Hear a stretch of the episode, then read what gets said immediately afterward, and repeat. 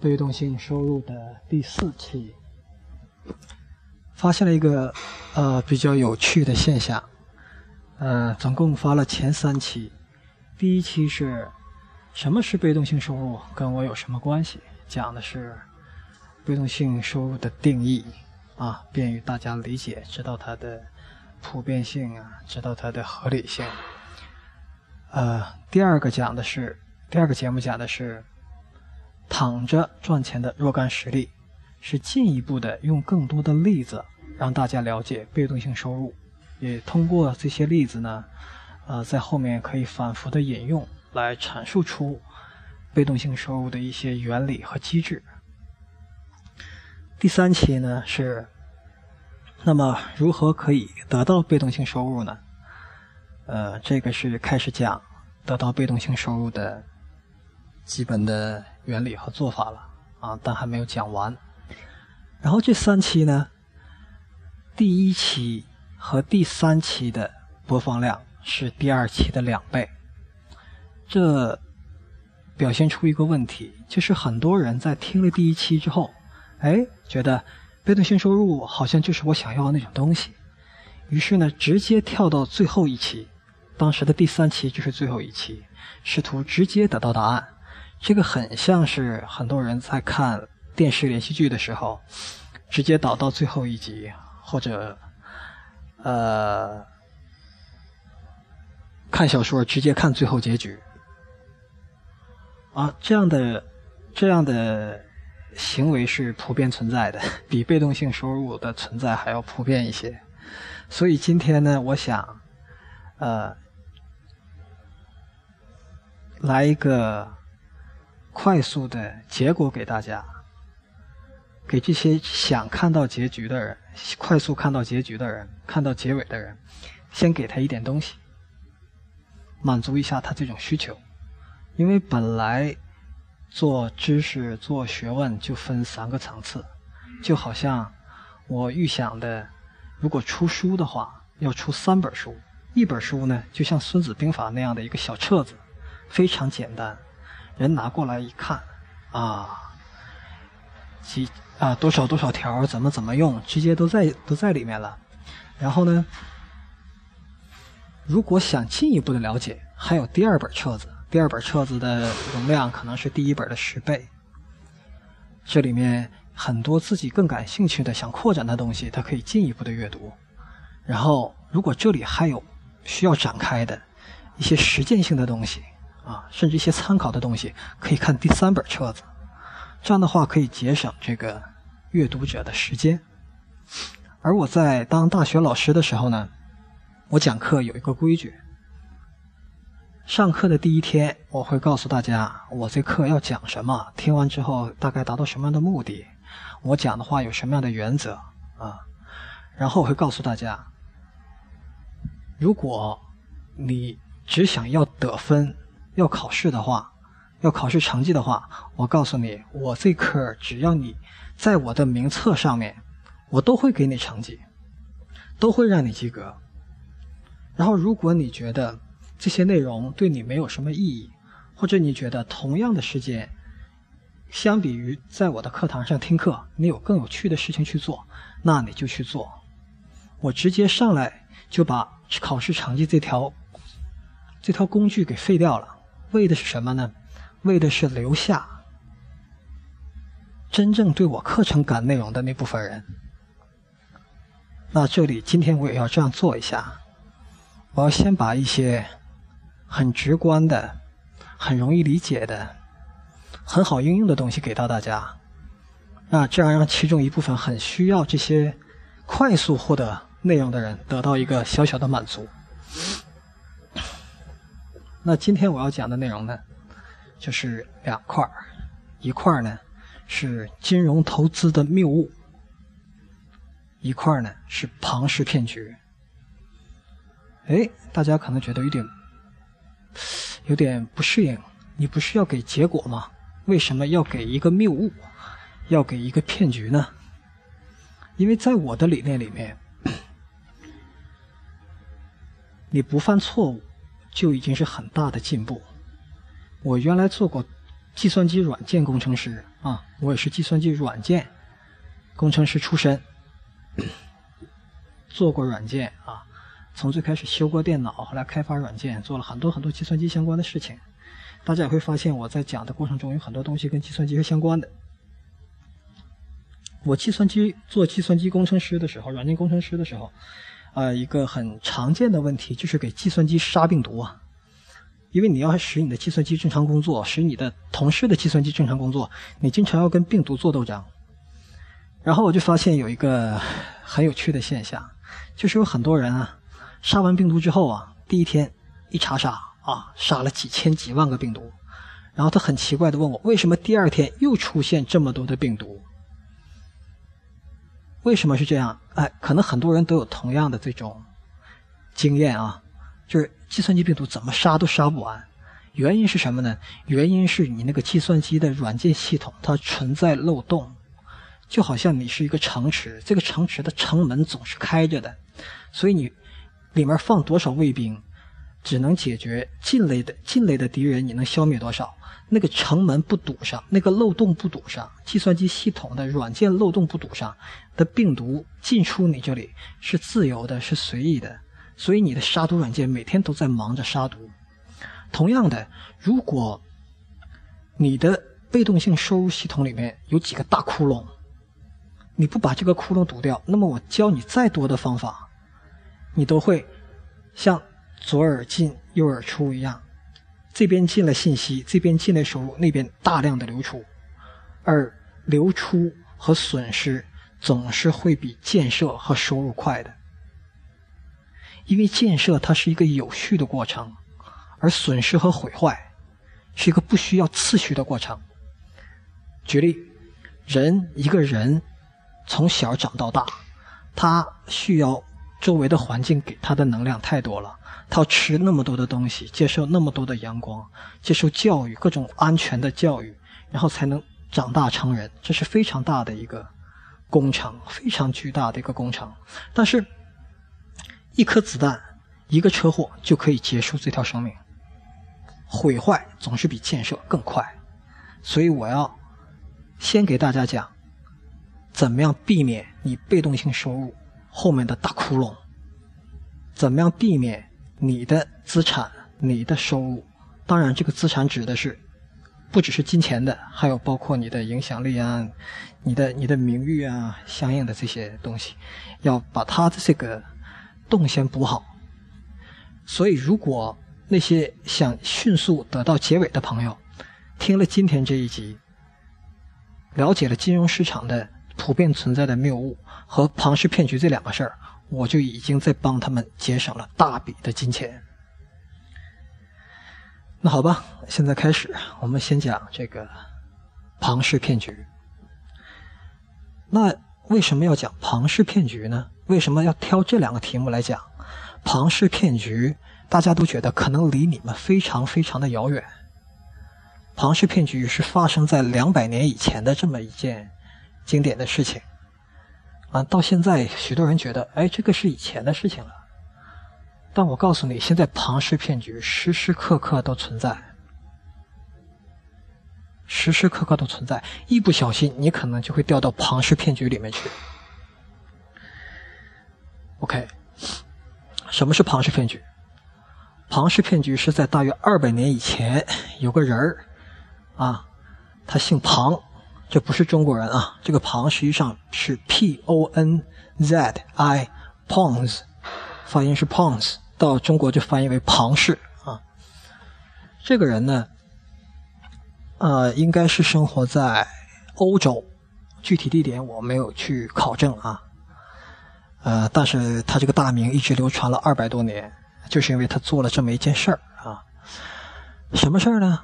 他去出海呀，到别的国家呀去做生意，然后他有一个荣誉感嘛，对吧？每个人都有面子嘛。去做生意呢，就没太赚钱，但是他从国家带出去的邮票啊，比如说我买了 一百块钱的邮票，到那个国家呢，因为比较稀缺嘛，哎。可能就卖了二百块钱，这样就像我们开始搞那个初步的、初步的这个对外贸易一样，他就这样，找到了一个方法，这个方法使我在这边做一百的投资，在那边可以得到二百的收益。这本来是一个很正常的事情，但后面他做的事儿呢就扭曲了。他把这个事情回来告诉他的亲戚朋友，他的亲戚朋友一看啊，包括邻居了，然后一看，哎，这是个生钱的路啊！而且我的确看到这小子他就赚着钱了，他出去的时候没钱，回来的时候有钱了。我看到这个结果了，我相信这个结果呀。那你能不能帮我们也做呀？于是大家就把钱呢要交给他，他就再买更多的邮票到那边再继续的去卖。好，第一波的人，最亲近的亲戚朋友，包括最近的邻居，都已经得到了这个，呃，投资的回报。哎呀，好使哎，把钱交给他，他能拿回来，的确赚钱了，好使。然后马上会进一步的传传播，告诉更多的人，让更多的人把钱投进来，或者把自己更多的钱投进来。这样的话呢，这个庞氏所管理的资金呢。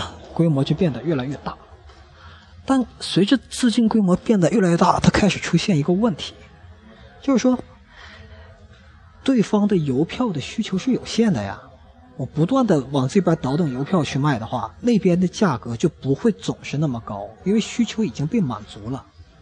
所以，他这个卖邮票这个过程已经不能再给他提供像原来那么高的收益了，甚至开始亏钱了。而这时候，这个庞氏基于他的荣誉感，或者是什么，我们就不去细考虑了啊。他做了这么一个小小的转换，他觉得，哎，这个邮票卖不出去啊，可能是暂时的，但是那些人想要的收益呢，还很急切，那怎么办呢？这不是有后面的人交上来的钱吗？就最外最外一波人交上来的钱，我拿最后一帮人交上来的钱的一部分，给前面的人分红，使得整个这个局面呢看起来还是在盈利，还是在赚钱。而因为后面的人总是比前面的人多，所以这个局面可以一直撑下去。就只要有后面的人听说前面的人赚钱了，他把钱交过来，我就可以拿后面人交的钱给前面的人分红。这样前面的人还不断的会发出信号，说：“哎，这个事儿好使，我的确拿到钱了。”后面的人就会不断的看到结果，继续的把钱交进来，这样一轮一轮一轮的传下去。这个就是庞氏骗局。而庞氏骗骗局的问题就在于，终有一天它是会破灭的。因为你最外围那些人，是最终理论上也好，实际上也好，它的数量是有限的。随着这个链条不断的加长，前面要分钱的人越来越多，直到有一天它多于后面的钱的供给量，那么这个链条就崩溃了。大家发现，其实这个生意并没有赚钱，只是把钱在这里进行流动，创造了这么一种卷入资金的一种。引力一种吸引力，创造了一种盈利的假象。那这种骗局就叫庞氏骗局。那这庞氏骗局自从被这样命名之后，到现在大概两百年来屡试不爽。大家可能不信，说没有吧？怎么会这样？我想一想，呃，我提醒大家一下：两千零八年金融危机爆发的时候，有一个人叫麦道夫，叫麦道夫。他骗了多少钱呢？他就用这种方式骗了五百亿美金，而且受骗上当的全是大富豪，多数都是犹太人。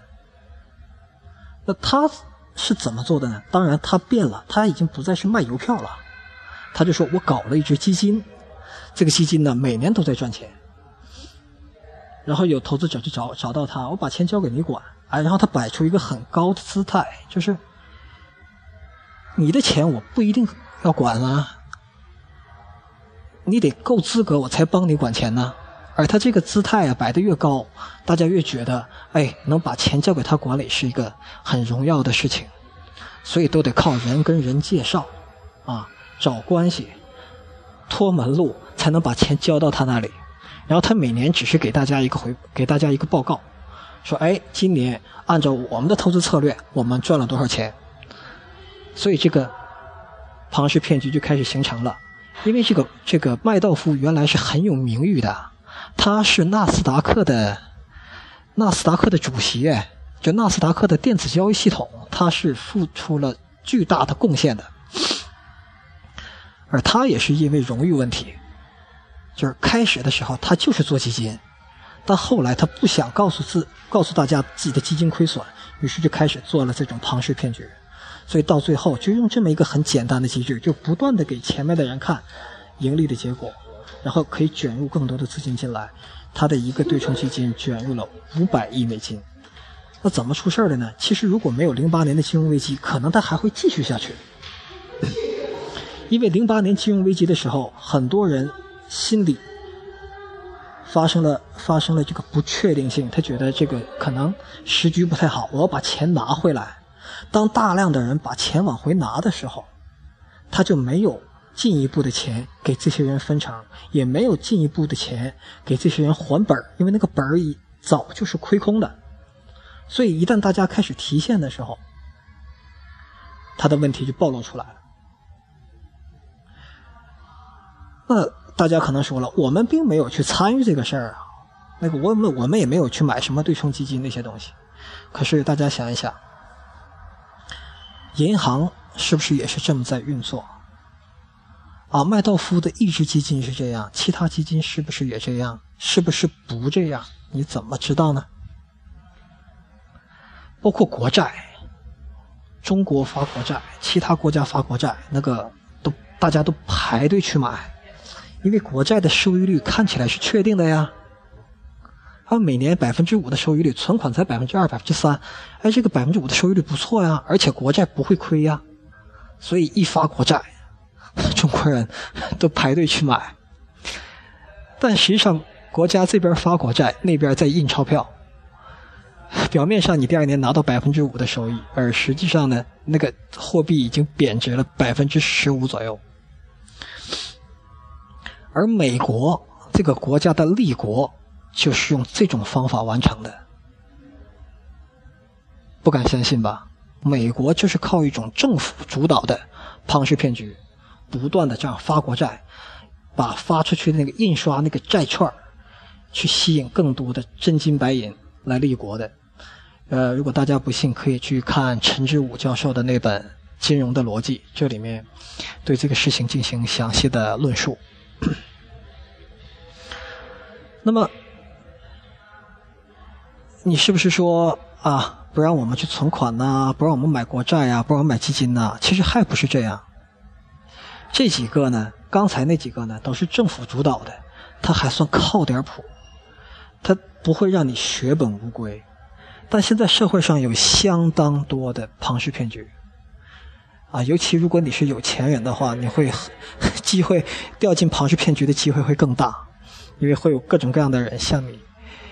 兜售这种庞氏骗局，那比如说，有最近几年有一些什么金矿开发的投资啊，有一些什么创新的金融模式啊，啊，还有一些，我不想举太多实例了，这个这个举出实例的话呢，可能会伤害到很多很多。这个利益集团的利益，我想给出你判断庞氏骗局的手段。我给你一双慧眼，让你能识别出庞氏骗局，别跳在里面，别掉在里面啊！这样先把你的钱袋子保住。那判断庞氏骗局的方法，我们看它的特征。第一个特征。就是它这个资金募集是民间募集，他总是有各种各样的理由告诉你啊，这个是创新的啊，这个是海外的啊，这个是在香港的公司做的，这个是在美国的公司做的，反正不管怎么地，他一定给你一个理由，告诉你为什么不能通过当前政府主导的、有政府监管的主要渠道。来进行资金的募集，为什么他这个项目那么好？但还不能从银行贷款。反正第一个表现渠道，它是民间募集，而且不受政府监管，这是第一个重要特征。第二个重要特征，它有一个分红机制，而这个分红机制是很要命的，它往往会有一个比较高的利润，比如说一年最低百分之十八啊，最高可能达到百分之三十五十，甚至没有上限，而且呢，分红的周期很低，大概每一两个月啊就可以做一次分红。OK。第三个，就是它背后一定有一个故事，就像那个邮票的故事一样啊，它背后一定有一个故事。这个故事告诉你，要么是一个资源性的东西，要要么是一个高科技的东西。那有这两样东西之后呢，呃，你会发现，呃，你投入的资产有了一个合理的理由来增值，让你相信啊。这可能是因为高科技，这可能因为是一个资源类的东西，这可能就是一个政策性的东西。反正你觉得这是一个好事儿，因为你投入到这个好事儿里，所以你的资金能增加。他给你这样一个理由，然后他会做一些文章，让你觉得这个理由是成立的。比如说，你可以看到相应的网站呐，可以看到相应的照片呐，甚至看到相应的工厂的实体啊，甚至有很多很多。政府出具的文书啊和认证啊，相应的东西啊，那这是第三个特征。那还有一些具体的、详细的描述，比如说，他说他是在国外的公司做的，所以你开户的时候呢，你投入资金的时候呢，你要转入到他们公司的某个账户。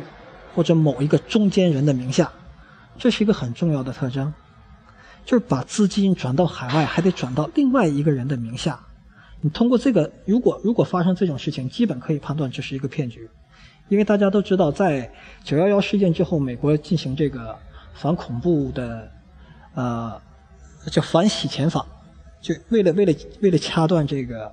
恐怖分子的金融供给开始推行这个反洗钱法，加强反洗钱法，所以在美国现行的政策下，你是很难像一个你之外、你名下之外的账户、一个别人的账户真正去转钱的。但为什么他们让你这么转呢？因为他那根本就不是一个，不是一个，呃，美国政府反洗钱法控制之下的一个账户。也就是说，你转钱的话，那个钱就已经不受控制了。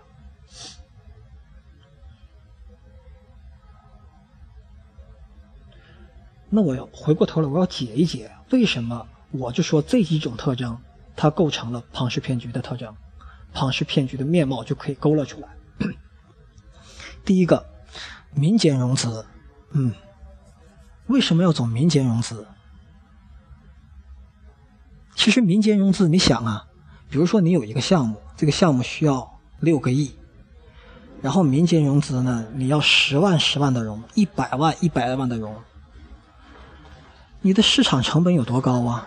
你需要让那么多人的那么多人知道你这个项目这么好，你的宣传的成本，你做市场的成本很高的呀。然后你要有那么多的客服人员、客户服务人员来指导他们把这个十万十万的、一百万一百万的拿过来。然后还要进行分别的管理，然后他还会告诉你想提的时候又可以提，你这这是这个成本多高啊！而且那些销售人员往往是拿提成的呀，他是拿提成的呀，所以这样一来你会发现，实际上民间进行资本募集，它的管理成本和它的销售成本都非常高。那按照经济的原则，那大家做买卖都是想少花点小少花点钱多赚一点钱，他怎么会？选择一条成本更高的路线呢？如果那项目那么好啊，又有那么好的资质，为什么不走银行贷款呢？为什么不走具有专业能力的专业项鉴不鉴别项目鉴别能力的一些投资公司、基金公司，直接从他那里这家拿一亿，那家拿一亿，几家就 OK 了嘛？干嘛要十万、十万、一百万、一百万这么拿呢？根本原因，我认为两个。第一个，从民间募资，投资者之间相互是不认识的，形成不了利益联盟，便于他们逐个击破。也就是说，如果出事儿了，你们大家很难去抱团，因为你们之间根本都不认识。对你们来讲，每个人只损失一万、十万、一百万；对他们来讲，他们的利益集团得到的是几个亿，他可以拿这几个亿的力量去跟你这个十万、一百万去做抗衡。大不了你找上门来啊，我还你这十万，还你这一百万。但总有找不到的或者不找的，他可以把钱留下或者卷走。这是第一个分散，分散。到民间资本，然后募集这些资金，是为了让民间没法抱团。如果他是跟基金公司谈、跟银行谈，那些地方是有追索能力的，他有举证的，各方面，他的犯罪成本是很高的。那么第二条，往往民间这些投资者，他没有真正的项项目鉴别能力，只要这个故事足够好听、足够美。大家就会买单，所以这是第一步。为什么他要用一个，呃，要用一个民间募资的这么一种渠道，以这么一种选择？第二个，为什么他要设立分红，而且分红机制设的那么短？大家知道正规产品的分红啊，它一般一年才有，啊，你做一个。Pre-IPO 可能几年你才拿到利润，你投一个项目，正规的项目，一个传统的项目，实业的项目也是，你分红的周期很长的。那为什么他们这个项目分红的周期那么短？你这个月把钱放进去，下个月你就开始拿钱了？他们项目真那么好吗？不是的，他设计这么短的分红周期，就是为了不断的激励你，让你向外部发出信号，说我已经赚钱了，或者让你跟自己去不断的确认。哎，真的能够赚钱，然后投入更多的资金，或者吸引周围的人投入更多的资金，这是它的分红的机制的设计。所以一般都很短，让你这个月放钱进去，下个月就开始拿钱，然后哎，是真的耶！这个东西很要命，因为它直接切中了人性的缺陷。人性的缺陷有很多很多，我这里先讲这么一条啊。就是大多数人做判断，他不是基于逻辑推理。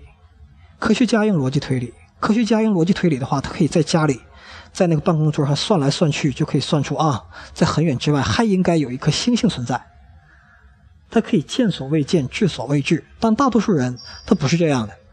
大多数人做决策呢，在我们的进化过程中，它形成了这么一种的决策机制，就是对于一个新鲜的事物。我不去分析它的合理性，甚至我是没有能力去分析它的合理性，但我可以通过别人的经验和自己短暂的尝试来建立对这个事情的判断。也就是说，如果我看到别人在这里赚钱了，然后我自己少投一点也赚钱了，我看到这个结果，我就认为这事儿可行，这事儿是对的，是跟他们的故事符合的，而这个机制是。几乎绝大多数人，百分之九十九的人都在使用的机制，而庞氏骗局之所以二百多年了，到现在还经久不衰，形式是各种形式翻新呢，各种样子出来，变成各种各样的包装，跑到你的面前，而且最终都能够生效，就是因为它的这一点，它运用了人类人性里面的做判断里面的这个缺陷。OK，庞氏骗局这几个特征我已经给你了，然后你用它去一衡量，很快就可以衡量出来哪些项目是庞氏骗局。不参与庞氏骗局，你就你的资产就已经有了一层保护了。因为庞氏骗局的结果往往是这个可能让你赚一两个月的钱，甚至更多啊。但是，一般庞氏骗局的周期不会超过二十四个月。然后你的本金就会全部消失，所以他每利每月给你返利是百分之二左右，你知道是怎么算的吧？呃，有一些论文也对庞氏骗局进行了这个研究。现在这些论文的结果，甚至可以通过他给出的每个月的分红的比率，可以算出这某一个庞氏骗局在几个月后可以崩盘。好，庞氏骗局就先讲这些。